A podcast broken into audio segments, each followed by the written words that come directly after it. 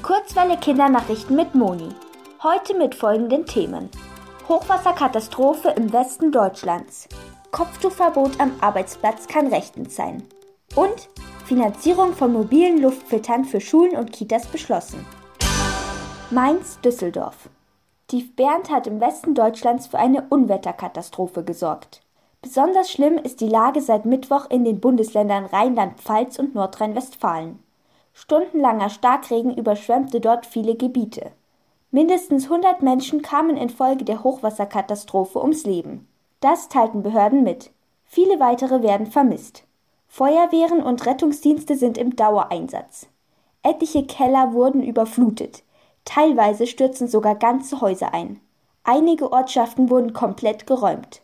An vielen Orten ist außerdem das Strom- und Telefonnetz ausgefallen. Luxemburg. ArbeitgeberInnen können unter Umständen ein Kopftuchverbot am Arbeitsplatz durchsetzen.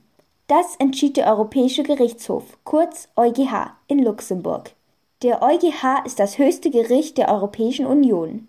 Hintergrund waren zwei Fälle aus Deutschland in einer Kita und einer Drogerie.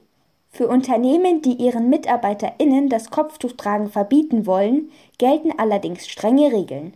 Wenn sie zum Beispiel ein Bild von religiöser Neutralität vermitteln wollen, müssen für alle MitarbeiterInnen die gleichen Regeln gelten, entschied der EuGH. Das würde bedeuten, dass auch niemand ein Kreuz an der Kette tragen dürfte. Das abschließende Urteil in den zwei konkreten Fällen aus Deutschland müssen nun die zuständigen deutschen Gerichte treffen. Berlin. Die Bundesregierung fördert den Einbau von mobilen Luftfiltern für Schulen und Kitas. Das beschloss das Kabinett am Mittwoch. Bislang wurde nur der Einbau fester Anlagen gefördert. Die Luftfilter sollen das Ansteckungsrisiko in den Räumen verringern und den Präsenzunterricht sicherstellen. Kinder sollen so besser von Corona-Infektionen geschützt werden. In geschlossenen Räumen besteht nämlich ein erhöhtes Infektionsrisiko. Insgesamt stellt der Bund 200 Millionen Euro für die Anschaffung der mobilen Luftfilter zur Verfügung.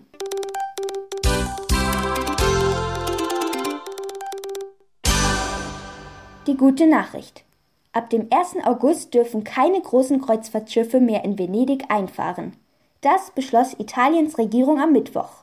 Grund für das Verbot sind die ökologischen und kulturellen Schäden, die von den großen Schiffen ausgehen. Sie zerstören die Umwelt in der Lagune von Venedig, beschädigen die Fundamente der Stadt und verschmutzen die Luft. Damit soll nun für die Riesenschiffe Schluss sein. Das Wetter. Am Wochenende kann es zu starken Regenschauern kommen. Im Laufe der Woche sollen sich die Regenwolken aber zurückziehen und die Temperaturen steigen. Gegen Ende der Woche wird es warm und sonnig.